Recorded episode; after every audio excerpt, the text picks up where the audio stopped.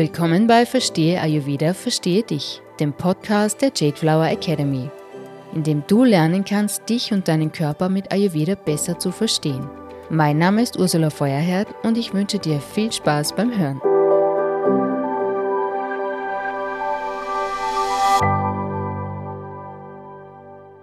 Mein Interviewgast heute ist Andrea Geier. Die gebürtige Tirolerin unterrichtet seit über zehn Jahren Yoga und ist heute an fünf Standorten Salzburgs mit ihren Klassen tätig. Andrea ist eine der wenigen Yogalehrerinnen, die Yoga mit seiner Schwesterwissenschaft Ayurveda vereint. Als zertifizierte Ayurveda-Therapeutin bietet sie nicht nur Ayurveda-Behandlungen an, sie verbindet diese auf Wunsch auch mit gezielten individuell abgestimmten Yogasequenzen. So bereitet sie den Körper optimal auf die Ayurveda-Behandlung vor. Andrea ist Lehrerin an der Jade Flower Academy und unterrichtet dort Yoga. Im Interview erzählt sie uns, warum wir auf der Yogamatte über uns selbst lernen und wie Yoga im Alltag nachwirkt. Auf ihrer Website www.yogarunde.at kannst du mehr über Andrea und ihre Arbeit als Yogalehrerin und Ayurveda-Therapeutin erfahren. Andrea, herzlich willkommen. Ich freue mich mega, dass du heute da bist und unser Interviewgast. Du bist ja in der Jade Flower Academy unsere Yogalehrerin und du darfst uns halt erzählen, warum bei dir auf der Website steht, Yoga ist die große Liebe des Ayurveda und umgekehrt. Du bist eine der wenigen Yogalehrerinnen, die das wirklich vereinen. Mm, also einmal Hallo von meiner Seite. Ich freue mich sehr, dass wir das Interview heute gemeinsam führen und wieder meinen Teil beitragen darf. Ähm, warum steht das auf meiner Website? Gute Frage. ähm, also ich empfinde es so. Ähm, also ich glaube, viele Yoga-Lehrerinnen haben Ayurveda-Ausbildung und umgekehrt. Ähm, meistens gibt es dann einen Schwerpunkt und ich habe irgendwie für mich entdeckt, dass ich diese beiden Dinge deswegen so sehr vereinen möchte, also das Ayurveda mehr ins Yoga reinbringen und das Yoga mehr ins Ayurveda, weil sie sich gegenseitig so ähm, so toll unterstützen und eigentlich nur mehr dieses wahre Geschenk von beiden hervorbringen. Aber man muss ja auch sagen, Yoga ist ja eigentlich ein Teil vom Ayurveda. Also in jedem Ayurveda-Buch werden immer Yoga-Übungen mhm. äh, begegnen als quasi adäquate oder empfohlene Bewegung oder einfach diesen körperlichen Bewegungsaspekt mit Yoga ähm, abzudecken, wenn man das so mhm. ausdrücken mhm. kann. Genau. Was, was bedeutet Ayurveda für dich? Ayurveda ist natürlich so, wie es im Lehrbuch steht, für mich schon diese Lehre vom langen, gesunden Leben. Und ist einfach so ganz eine tiefe, schlaue und alte Weisheitslehre für mich, wie man sich wieder mit seiner eigenen Natur gut verbinden kann, aber auch mit der, mit der Welt, mit der Natur als solches verbinden kann. Sich nicht gegen die Rhythmen auflehnt, nicht, sondern versucht wieder mit den Rhythmen zu leben. Und jeder, der das versucht, merkt ja immer gleich, dass man da an große Herausforderungen kommt, weil wir uns teilweise mehr oder weniger davon auch schon sehr entfernt haben. Sei es der Tagesrhythmus, wenn man da so kleine Hinweise hat. Auch wenn man das nicht immer schafft oder wenn man vor allem viel am Anfang nicht schafft und muss man auch gar nicht. Dann war das ist so erwachsen mit der Lehre. Das ist vielleicht überhaupt Yoga und Ayurveda für mich, dass das beide Lehren sind, die lebenslanges Lernen beinhalten und wo man so mitwachsen darf. Und jedem, jedes Jahr oder jedes Monat fällt einem auf, dass man wieder was integriert hat, weil man die Erfahrung gemacht hat, dass das für einen funktioniert. Beide Lernen sind ja irgendwie freie Lernen, ja, dass man wirklich sich da frei entfalten darf und schauen, wie es einem gut geht oder was man braucht und dann so seinen eigenen Baukasten da zusammenstellen kann. Und was wären zum Beispiel so Rhythmen, gegen die wir in unserem normalen Leben, wo wir vielleicht dagegen leben? Und hast du einen Tipp für die Zuhörer, was sie gleich umsetzen könnten? Irgendwas, wo ich mit dem Rhythmus gehen kann, was mir gleich, wo ich vielleicht gleich ähm, eine Veränderung bemerke, eine positive?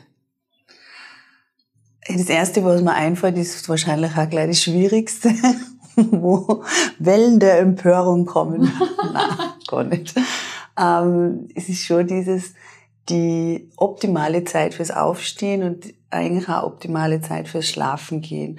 Und man sagt ja im Ayurveda, je nach Jahreszeit, dass es gut ist, in der Wartezeit des Tages aufzustehen, also vor 6 Uhr, weil da der Stoffwechsel einfach nur besser funktioniert. Also das ist ja ganz wichtig im Ayurveda, dass man in der Früh immer einen Stuhlgang hat als erstes, ohne dass man irgendwelche Hilfsmittel braucht, ohne dass man äh, quasi oben irgendwas rein unter Anführungszeichen schüttet, äh, dass das einfach wie von selber, wie so ein natürlicher Prozess funktioniert.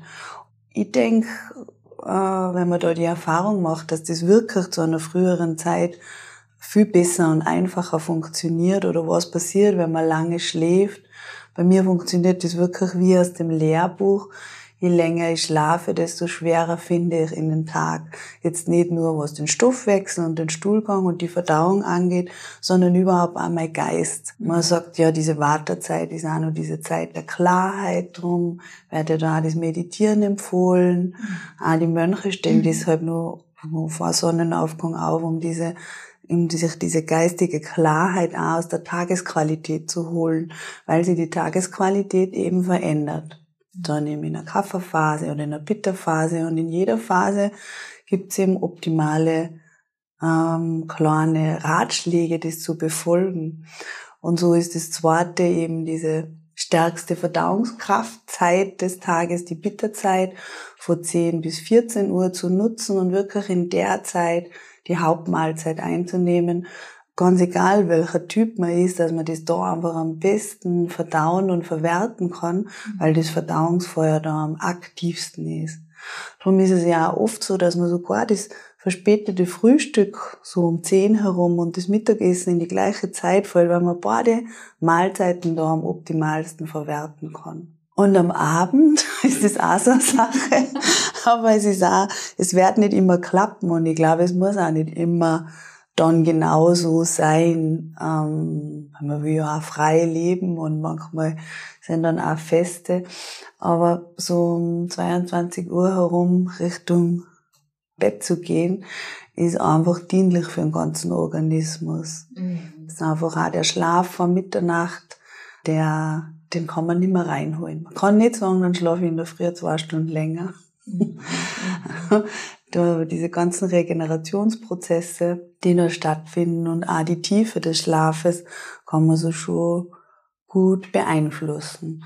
Und wenn man das so ungefähr im Kopf hat, jetzt nur mal diese drei Dinge, ja, also nur, mir ist sehr bewusst, dass das oft nicht so leicht ist, ohne dass man da ganz stoisch irgendwie dann daran festhält, man hat es dann so ein bisschen im Kopf und fängt an, damit zu spielen, sich da auszuprobieren, auch zu schauen, was ist meine Erfahrung damit. Vielleicht äh, gibt's Menschen auch, die sagen, in der Früh kann er später aufstehen, das funktioniert genauso gut. Also da ist Ayurveda ganz sicher eben das Schöne am Ayurveda ist, dass da nicht mit dem Zeigefinger mit dem gehobenen Zeigefinger agiert wird und das darf's nicht und das muss so sein, sondern dass es schon sehr darum geht, es gibt so Richtlinien, es gibt so Tipps. Ähm, natürlich ist das auch alles schon über viele, viele Jahre überliefert, äh, aber dann darf man selber ausprobieren und hineingehen, hineinspüren, was passt für mich, was kann ich jetzt in meinem Leben integrieren. Und manchmal, das kann ich nur aus eigener Erfahrung bestätigen, kriegt man Stress, weil man das Gefühl hat, oh mein Gott, ich muss um drei in der Früh aufstehen und ich muss in einer Höhle wohnen. Aber, aber so ist's nicht. Ich wohne in keiner Höhle.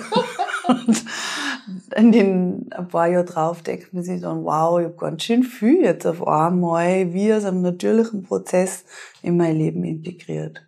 Und ich denke mir, genau um das geht's aus unserem innerlichen Ja zu den Dingen, die sich für oder als gut erwiesen haben. Mhm. Und wenn es jetzt jemand ausprobieren möchte, ich stelle mir jetzt der Challenge, ich gehe um 10 ins Bett und ich stehe vor 6 Uhr auf. 5 ist vielleicht schwierig für manche.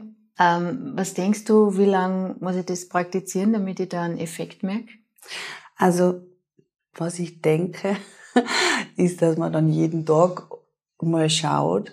Aber generell gibt's ja schon so diese, diesen Anhaltspunkt, dass der Mensch, das Gehirn eigentlich ungefähr drei Monate braucht, um wirklich Dinge zu verändern, innerlich zu verankern, neue Verbindungen zu äh, im Hirn, im Hirn, Gehirn zu ähm, kreieren und dass Dinge dann als gelernt übergehen. Weil man kennt das ja, man macht dreimal was, denkt sich, das ist super, aber es ist noch nicht zu einer Routine geworden. Also ich bin ein großer Fan davon, dass man Dinge wirklich drei Monate ausprobiert. Zumindest als Lernphase. Das habe ich auch sehr schön gefunden, dass ja auch die Ayurveda-Schule über zwölf Wochen geht. Also das einfach auch von dem her ein Zeitraum ist, in dem man wirklich äh, tiefgehende Veränderungen anregen und auch dann leben kann. Genau, unsere Akademiekurse, die sind auch zwölf Wochen, genau. Aber ich möchte auch den Druck rausnehmen. Ich denke mal, alles, was man probiert, ist super. Und wenn ich das einmal eine Woche für mich ausprobiere und merke, das taugt mir oder ich merke, oh, das stresst mich eigentlich mehr und das dann ein bisschen abändere, ist es auch okay. Mhm. Aber wenn du mich fragst, wie lange ich glaube, dass man was machen sollte für Veränderung, glaube ich, es ist gut, wenn man sich bisschen Zeit gibt. Mhm. Man darf auch nie vergessen, dass man sich für nicht so optimale oder ungesundere Routinen, die haben sich ja über Jahre aufgebaut. Also ist es auch ganz schön viel verlangt von unserem Körper, auch von unserem Geist, dass wir dann innerhalb von ein paar Tagen mhm. komplett anders sind. Ja, ja, das ist schön, dass man sich da selber auch ein bisschen die Zeit gibt. Ähm, Andrea, ich würde gerne ein bisschen übers Yoga reden. Gerne. Das ist ja dein, deine Passion auch neben dem Ayurveda. Was ist denn für dich, da gibt es ja so viele Wege, so viele verschiedene Yoga-Stile, ähm, die man betreiben kann. Was ist denn für dich die Essenz vom Yoga, die so unabhängig vom Stil ist und die sowohl für Anfänger als auch für Fortgeschrittene wichtig ist? Das ist eine Frage, die gerne immer gleich ins Zentrum. die Essenz vom Yoga. Mm, die Essenz vom Yoga, da fällt mir ein Satz von einer Ausbildnerin, also von meiner Yogalehrer-Ausbildnerin ein, die immer gesagt hat, du, verhalt, du verhältst dich auf der Matte so wie im Leben. Also kann man sagen, ich gehe zum Yoga und dehne mir ein bisschen, aber so ist es eigentlich nicht, weil diese Yogamatte wird so zum Beobachtungsraum, wo man sich selber einfach beobachtet, wie geht's meinem Körper, wie geht's mir innerlich, ähm, was tauchen für Gedanken auf in Positionen? Bin ich ungeduldig? Will ich mich dauernd auspowern? Einfach so diese individuellen Dinge, die jeder so auf der Matte, wenn er will, an sich selber merkt. Mhm.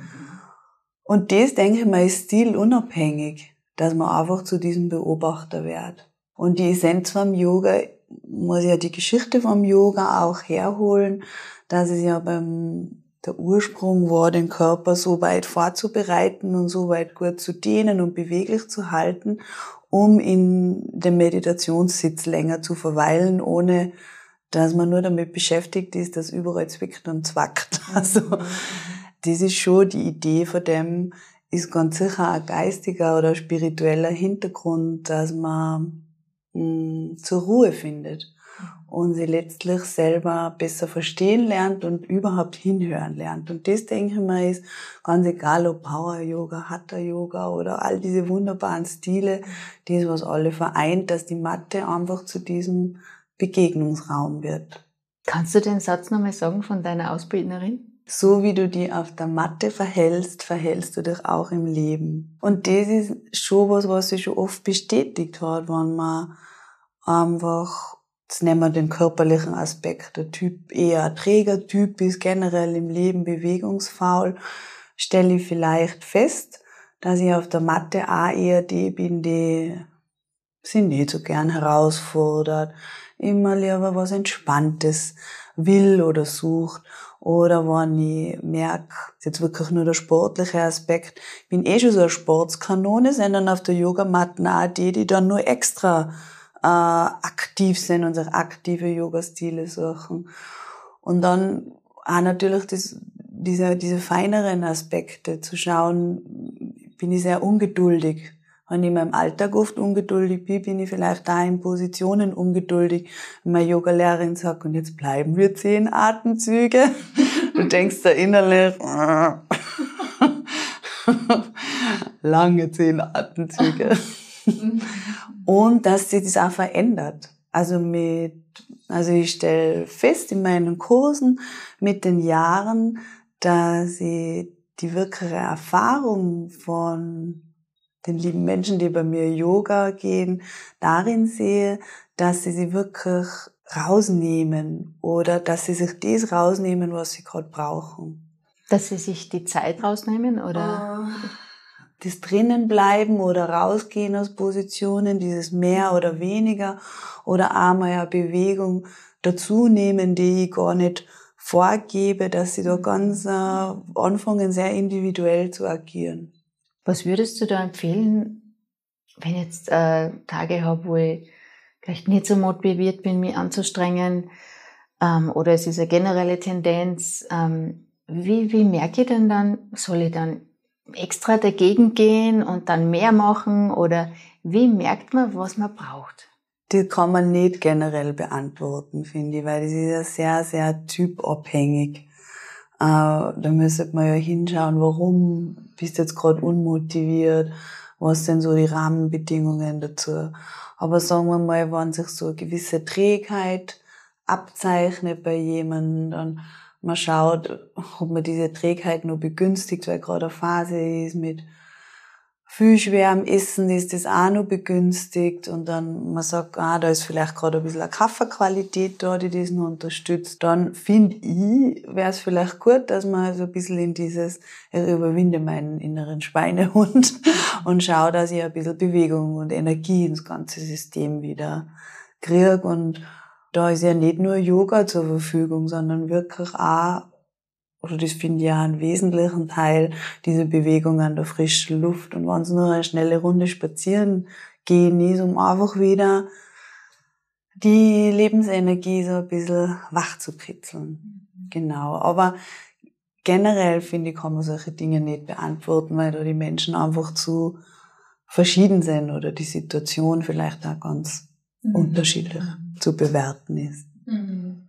Also würdest du auch sagen, es gibt auch Situationen, in denen man vielleicht nicht viel Power geben kann, wenn man erschöpft ist genau. und dann wirklich was Ruhigeres braucht. Weil die, wenn die Trägheit gar keine Trägheit ist, sondern eine Erschöpftheit, eine Ausgepowertheit, so in Richtung, man Burnout ist immer ein starkes Wort, aber Erschöpfung oder Stresszustände ist, glaube ich, ein riesengroßes Thema in unserer Zeit, dann ist Aktivität sicher das falsche Rezept. Dann braucht es vielleicht wirklich ganz eine sanfte Bewegung oder einfach nur liebevolle Berührungen oder auf eine Meditation oder ein, zwei Yin-Yoga-Positionen mhm. mit dem gleichen Ziel, dass ich wieder versuche, die Energie innerlich anzuregen und zum Fließen zu bringen, aber auf zwei sehr unterschiedliche Wege, wenn man das jetzt miteinander vergleicht. Mhm. Und dieses sich selber beobachten und da auch mit den eigenen Emotionen in Kontakt kommen auf der Matte, wie überträgt sich das auf den Alltag? Geht das dann automatisch mit, dass man da im Alltag dann auch was davon hat oder muss man das ganz aktiv betreiben? Wie funktioniert das? Ich glaube, da passiert es auch auf beiden Wegen, dass ähm, man das manchmal ganz aktiv betreibt und gewisse Dinge mit in den Alltag nimmt aber wo viele erzählen mir auch, dass sie plötzlich im Alltag an gewisse Übungen denken. Ähm, oft ist es mit dem Atmen, dieses bewusste Atmen, was einem in äh, vielen Situationen einfach erdet oder hilft oder einfach in die Gegenwart holt, in diese Präsenz holt. Ähm, ich glaube, da ist auch wieder die Macht der Wiederholung. Da geht um in dieser Regelmäßigkeit je nachdem wie regelmäßig, in meinen Yogakurs oder praktiziere für mich zu Hause und dann verschwimmen diese Grenzen.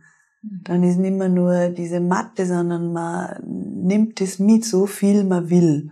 Man muss wirklich sagen, dass wie bei allem im Leben entscheidet es der Mensch selber, ob er sich da einfach fein bewegen will und ein gutes Körpergefühl haben will oder ob er dieser seinen spirituellen Weg oder seinen Weg zur Persönlichkeitsentwicklung nutzt, das ist da auch sehr, sehr offen.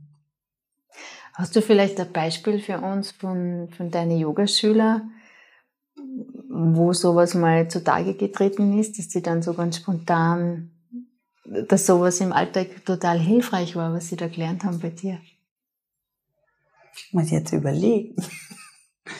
Ja, ein Beispiel, das, das prägnanteste vielleicht, was mir einfällt, ist wirklich, dass mir eine Yoga-Schülerin einmal erzählt hat, dass sie eine Panikattacke gehabt hat auf einem Wanderurlaub. Und dann ist ihr unsere Yogastunde eingefallen und eine Atemübung und sie hat sich an das erinnert und hat sich selber aus dieser Attacke wieder, also hat sich selber beruhigen können, äh, nur durch diese, durch diese Selbstanleitung und melden dann auch wirklich rück, dass sie dann wirklich diese Stimme sich herholen, den genauen Wortlaut. Und es war, es ist schon für mich ja immer wieder sehr, sehr faszinierend, ja. Weil man bemüht sich natürlich als Yogalehrerin, das zu leben, mitzugeben, ähm, da diesen Raum dafür zu schaffen. Aber eben, wie gesagt, jeder nimmt sich, was er eben gerne hat. Und das ist schon für mich auch beeindruckend, wenn man dann solche Rückmeldungen oder solche Geschichten hört.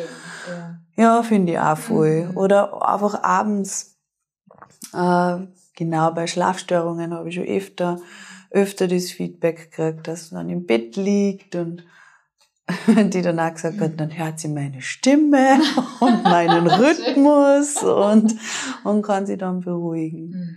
Genau. Und immer wieder aber, sagen wir jetzt, körperlichen Beschwerden, dass man dann eine bestimmte Übung macht und ähm, das lösen kann, wirklich nur durch eine Position. Und was ich auch sehr, was wirklich schon oft war und wo man merkt, dass man viel in Bewegung bringt, ähm, mit bestimmten Worten, Gedichten, Texten wirklich die Herzen der Menschen auch berührt und Themen äh, irgendwie so in Schwingen bringen und dann durchaus, ja, man das im Yoga kennt, dass viel Emotionen frei werden, man einfach mal heulen muss. Und das eigentlich nichts Negatives ist, sondern äh, voll was Schönes. Oder dass man so ein an, also ich liebe Sprache und schöne Texte und es gibt ja mhm. so viel schlaue Dinge auf unserer Welt, mit denen man einfach so Anreize schaffen kann und mhm man wirklich merkt, es bewegt äh, Teilnehmer oder man denkt über was nach oder man hat irgendeine Erkenntnis oder man hat so Aha-Erlebnisse. Hast du dir irgendeinen einen Tipp für die Zuhörer? Also vielleicht, ähm, wo kriegt man denn so schöne Sprüche oder Inspiration her? Oder wie kann ich mir das in mein Leben holen oder mal ausprobieren? Was macht das mit mir? Ja, nachdem ich mich da so am Sammelsurium von Dingen bediene, die man dann so findet oder verschiedene Bücher, habe ich jetzt keinen konkreten. Oftmal finde ich, es kommt zur rechten Zeit genau das, das Richtige daher, dass man da auch ein bisschen achtsamer wieder wird. Ich weiß nicht, ob du das kennst. Man ist in einer bestimmten Ah, Stimmung oder hat vielleicht gerade ein Problem oder eine schwierige Phase und dann muss man irgendwie so hinschauen lernen. Dann kriegt man ein Foto oder eine Karte oder schickt da wer einen Text oder du gehst wo vorbei oder du siehst einen Film und denke immer so, kommuniziert das Leben auch mit uns. Mhm. Und ich schreibe auch voll gern selber zum Beispiel so Endentspannungen, wo man dann Themen auch nochmal aufgreifen kann. Und jetzt überlege ich gerade so ganz ein konkreter Tipp. Na, weil es sind ganz oft auch wirklich Zitate von äh, großen Weisheitslehrern oder äh, solche Geschichten, wo das eingebunden ist. Mhm. Genau. Jetzt würde ich gerne ein bisschen mit dir sprechen äh, über deine therapeutische Tätigkeit. Du bist auch Ayurveda-Therapeutin. Mich würde interessieren, ich kann mir vorstellen, dass du als Yoga-Lehrerin und Therapeutin dass du ganz viel in Menschen siehst, allein schon, wie sie sich bewegen in, in der Therapie. Du äh, greifst, also angreifen, ähm, anfassen auf Deutsch. ähm, du kommst in Berührung mit den Menschen und du siehst wahrscheinlich ganz viel über die Körperhaltung, über die Sprache. Was bemerkst du da, ähm, wo Menschen vielleicht, wo du warst, okay, da könnte, da könnten sie Hilfe brauchen, wo sie vielleicht selber gar keine Ahnung davon haben? was für sie nicht greifbar ist? Also nachdem ich jetzt nicht schon seit 100 Jahren auch zusätzlich Ayurveda-Therapeutin bin, ist das schon ein tägliches Lernen da auch noch für mich.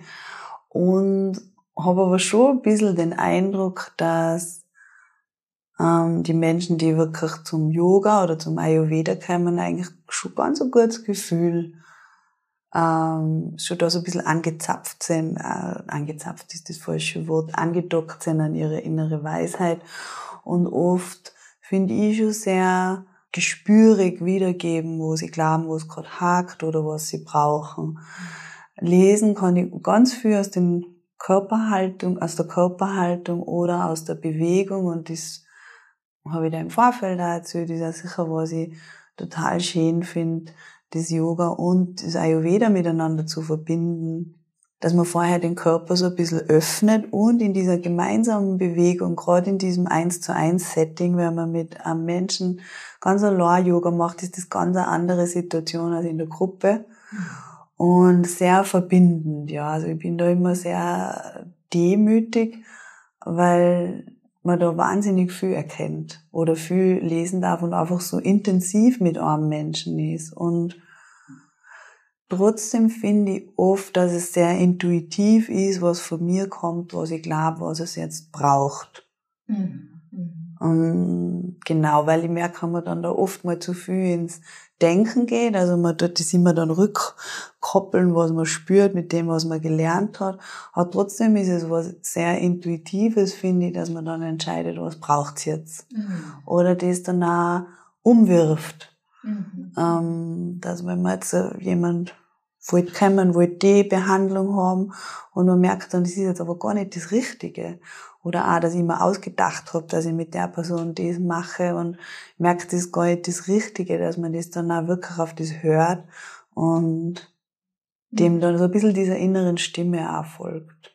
Ich glaube, da braucht es aber trotzdem diese Wissensbasis, die ja bei dir vorhanden Fall. ist, damit man dann intuitiv damit arbeiten kann, oder? Auf jeden Fall. Und drum, also gute Ausbildungen sind immer die Basis denke ich mal, für, für, für das, was man macht, aber eben auch nur die Basis. So wie wir bei den Ayurveda-Behandlungen in unserer Ausbildung uns gefragt haben, ob uns je diese Abläufe mal in Mark und Bein übergehen oder ob man dann jahrelang damit beschäftigt ist, sie zu fragen, was kommt jetzt, wo muss ich jetzt hin, da, äh, äh, rechts, links, oben, unten.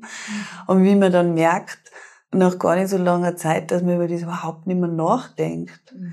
Aber man kann das nicht überspringen, diese Phase des, ähm, sagen wir, nennen wir es mal Lernen einer Technik.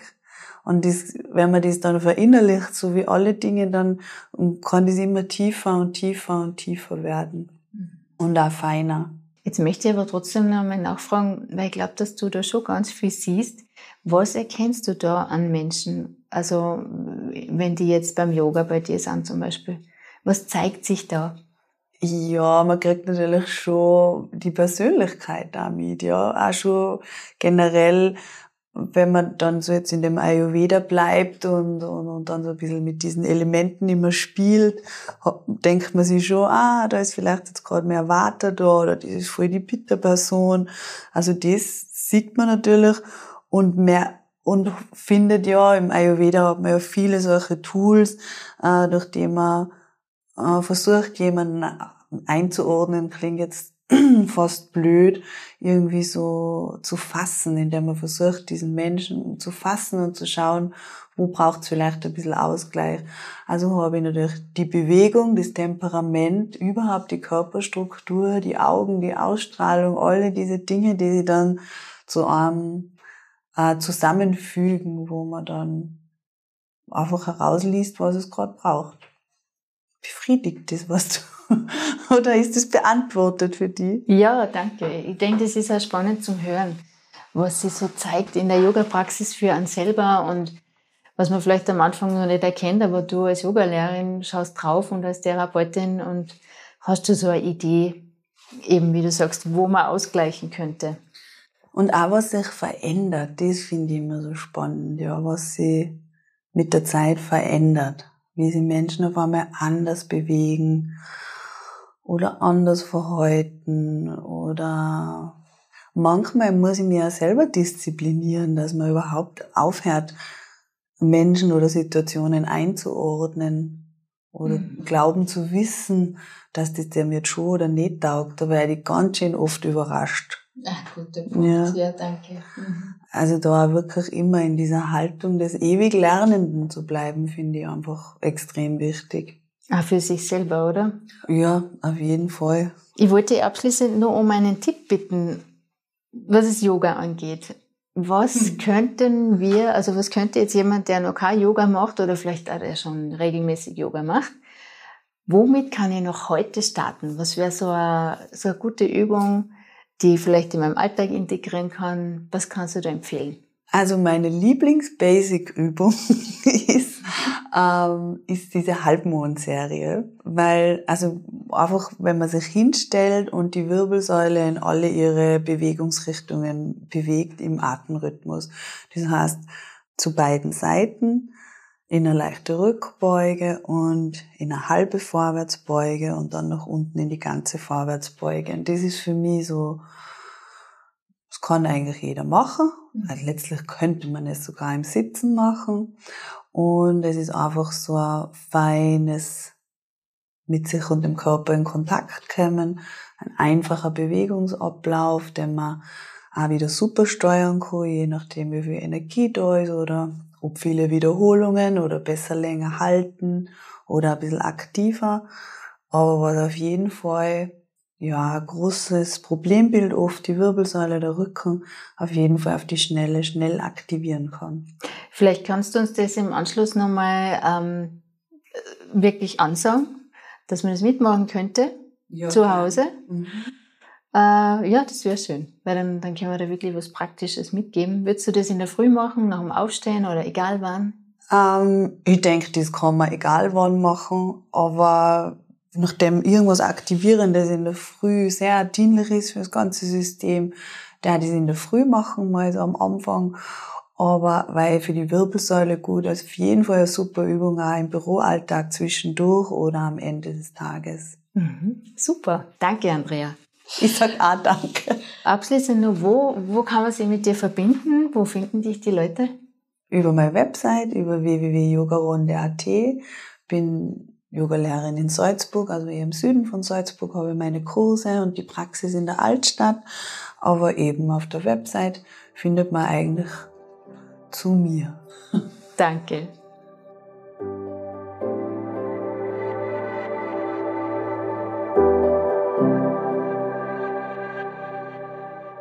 Also legen wir los mit einer kleinen, kleinen Yoga-Sequenz zum Mitmachen, die die man immer einbauen kann. Oder einfach in der Früh machen, die Halbmondserie, bei der man die Wirbelsäule ganz im Fluss in alle ihre Bewegungsrichtungen bewegt. Und wir starten einfach mal in einem hüftbreiten Stand, ruhig einmal auf die Fußsohlen vor und zurück wiegen, dass man sich gleich ein bisschen erdet über dieses Abrollen der Fußsohlen.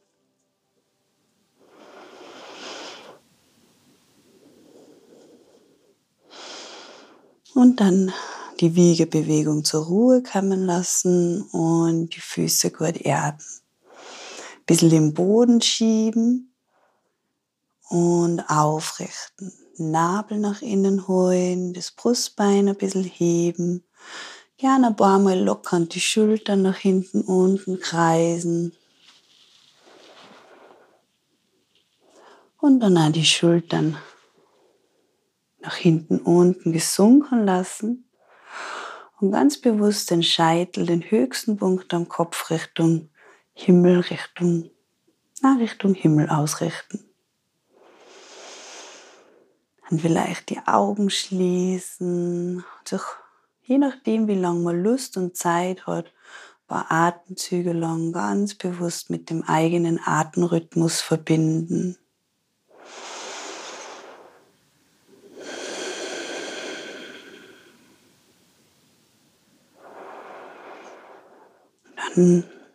das Gefühl hat, jetzt gut in Verbindung zu sein, dann langsam eintauchen, einatmen, heben wir die Arme über die Seite nach oben, bis die Hände Richtung Himmel wachsen, also so richtig durchstrecken. Da kann man sich auch mal so ein bisschen strecken und die Flanken öffnen dabei. So als Bewegung, so als würde man einen Apfel vom Baum runterpflücken.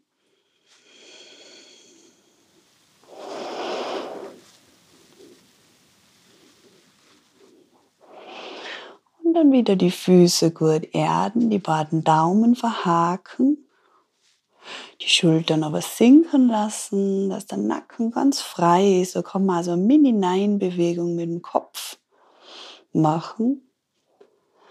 Einatmen, nochmal in die Länge ziehen. Die Arme bleiben in der Halbmondserie die ganze Zeit gehoben oder nach oben ausgestreckt. Ausatmen, gehen wir in die Seitbeuge nach rechts.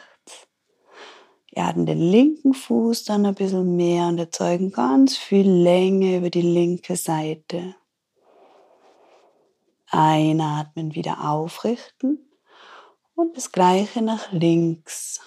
Und da vielleicht den rechten Fuß ein bisschen mehr in den Boden erden.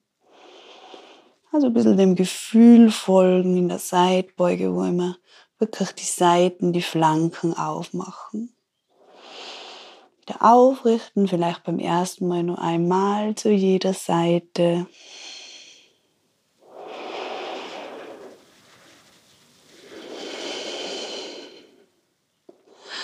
Und dann treffen wir uns wieder aufgerichtet, die Finger Richtung Himmel gestreckt.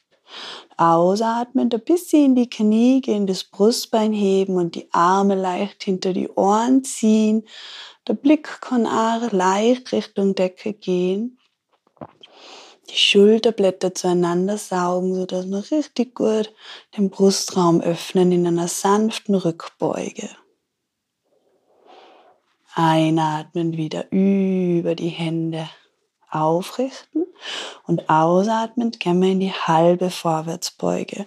Ich würde auch ein bisschen die Knie beugen und dann den Oberkörper parallel zum Boden ausrichten. Die Arme wachsen an den Ohren noch vor. Handflächen schauen zueinander. Die Sitzbeinhöcker ziehen in die Gegenrichtung nach hinten. Und da den Bauch gut nach innen holen. Da baut der Rücken Kraft auf.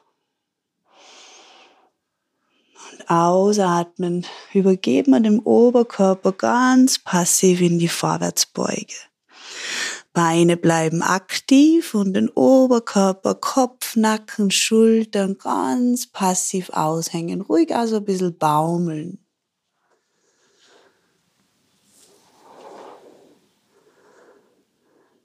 Und dann machen wir die Halbmondserie einmal gemeinsam, nur wirklich jetzt im Atemrhythmus da die Vorstellung. Einatmend aufrollen, Wirbel auf Wirbel setzen, Kopf wirklich bis zum Schluss hängen lassen. Arme über die Seite heben, wieder die Hände Richtung Himmel ausgestreckt. Daumen verhaken, ausatmen nach rechts. Einatmen wieder aufrichten und mit der Ausatmung neigen wir uns nach links in die Seitbeuge. Wieder einatmen, aufrichten und ausatmen in die Rückbeuge. Herz heben. Einatmen wieder auf. Ausatmen in die halbe Vorwärtsbeuge. Eine Einatmung ziehen Hände und Sitzbeinhöcker auseinander und ausatmen in die ganze Vorwärtsbeuge. Und dann wieder von vorne. Und das kann man wirklich ganz nach Tagesverfassung, nach Laune, zwei, dreimal machen, sechsmal machen, zwölfmal machen, wie auch den Sonnengruß, bis man das Gefühl hat, man ist wieder gut belebt. Namaste. Am 2. Mai 2024 startet unsere Ayurveda Sommerakademie. Ein zwölf Wochen Online-Intensivkurs für Ayurveda-Einsteiger und Fortgeschrittene. Wenn du in alten Mustern feststeckst, die deine Gesundheit und Vitalität schaden, wie zum Beispiel dein Essverhalten oder dein Umgang mit Stress, dann kann dieser Kurs lebensverändernd für dich sein. Wenn du lernen möchtest, wie du im hektischen Alltag Balance und Energie hältst, dann ist die Sommerakademie vielleicht genau für dich. Unsere Teilnehmerinnen sind vor allem begeistert von der engen persönlichen Betreuung, die Teil des Kurses ist. Lerne mit uns, wie du dich dein Leben lang nach Ayurveda-Prinzipien in Balance halten kannst. Tauch ein oder vertiefe dein Ayurveda-Wissen, um mit deinen individuellen Themen voranzukommen. Wir starten in wenigen Tagen am 2. Mai 2024. Schau jetzt auf unserer Website, um dich zu informieren. www.jadeflower.academy